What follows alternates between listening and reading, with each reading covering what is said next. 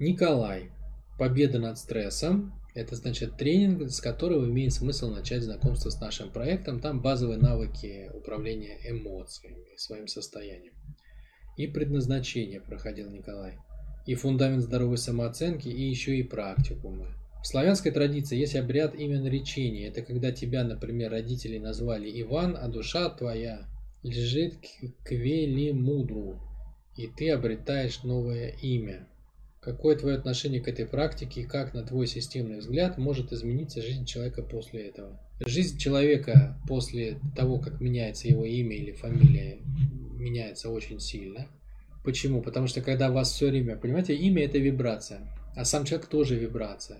Это примерно вот как бы, что если человека все время кормить ядом? Он помрет. Что если человека все время кормить витаминами в правильных пропорциях? У него будет в теле там что-то какие-то положительные вещи. Что если... Вот это же кормежка, понимаете? Когда вас называют по имени, вас кормят определенной вибрацией. Вы есть вибрация сами сам человек. Это вибрация. Это и телесная вибрация, и вибрация эмоционального состояния, и вибрация смысловой картины мира, и вибрация всего состояния в целом. Вот. И вы, как бы, когда вас зовут по имени, вас все время кормят определенной вибрацией. Поэтому, естественно, имя и фамилия человека имеют очень сильное значение для этого. Это легко пронаблюдать. Там, Путин от слова «путь», да, то есть человек, который будет прокладывать путь, например.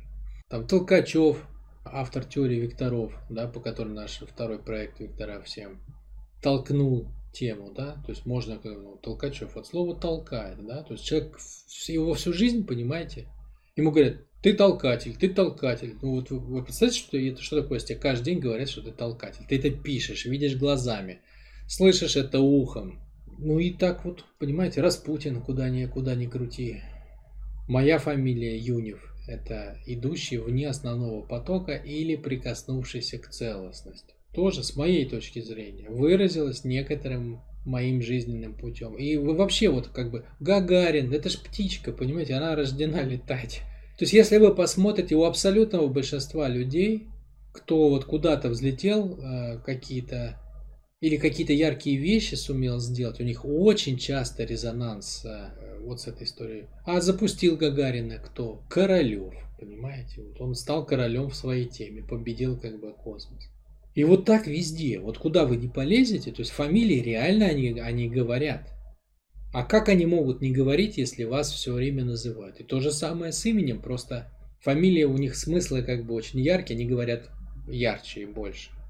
А когда назвали, как бы, например, Андрей или Никита, да, то имя само по себе не такое говорящее, хотя его можно перевести, но это не ловится ухом как бы как постоянное такое напоминание о каком-то легко осязаемом смысле. И оно уже тогда меньше, как бы, да, меньше тебя заряжает. Хотя вот имя Вячеслав больше говорящее. Потому что тот Слав, да, Слава, слов лава, то есть говорящий человек. Говоря, вот получается Юнев, да, это что, прикоснувшийся к целостности. Слава, слов лава, говорящий. Говорящий о том, как прикоснуться к целостности. А теперь возьмите мой проект. Юниверсум. Ну, в принципе, да, это, это и есть говорение о том, как прикоснуться к целостности. Вот, вот что такое фамилия. Так, если человек вообще ее слышит, то есть она им проливается насквозь. Если слышит, понимаете? То есть вот если как бы есть люди, которые слышат, есть люди, которые не слышат. Вот у тех, кто слышит, как бы вибрация как бы имени, фамилии, конечно, очень сильная. Дальше идем, да, об имени, имя наречении. Да, в славянской традиции есть по традиции имя наречения, но только прикол в том, что она, она производится тогда, когда ты повзрослел. То есть ты про, прошел как бы обряд испытания из мальчиков в мужчины, из девочек в женщины. То есть ты сепарировался, отделился от родителей, ты прожил как бы себя взрослым, и как взрослый, как начинающий новую жизнь, ты получаешь новое имя который можешь выбрать сам. Почему сам? Потому что ты сам вступил в новую жизнь. Есть такое, да. Ну и кто это у нас? Так много таких знаешь? Николай. Много ли ты знаешь людей, которые у нас реально вышли из детских моделей и сценариев поведения? Много знаешь таких? Поэтому сейчас это детский сад, да, вот то, что ты заходишь там ВКонтакте, в Инстаграме, какой-нибудь там, я, я не знаю, Петя Звездочка там, э, Десант или там э, Вася Дуболом или что там, что-то себе пишут, да, играются как детки, берут себе классные имена, какая-нибудь там Даша Светлая, Маша Королева там или что-то что в этом роде. Вот что, что люди делают? Они берут вот это вот и, по сути дела, свои детские комплексы выражают вот этими названиями, погонялами, кличками, там, какими-то вот этими добавочками к своим именам. А самой истории-то, вот, которая была заложена у древних славян, в это нету. Нету ее, да? Поэтому как бы ты не можешь брать себе имя, покуда ты не вырос. Бог тебе не дал такое право.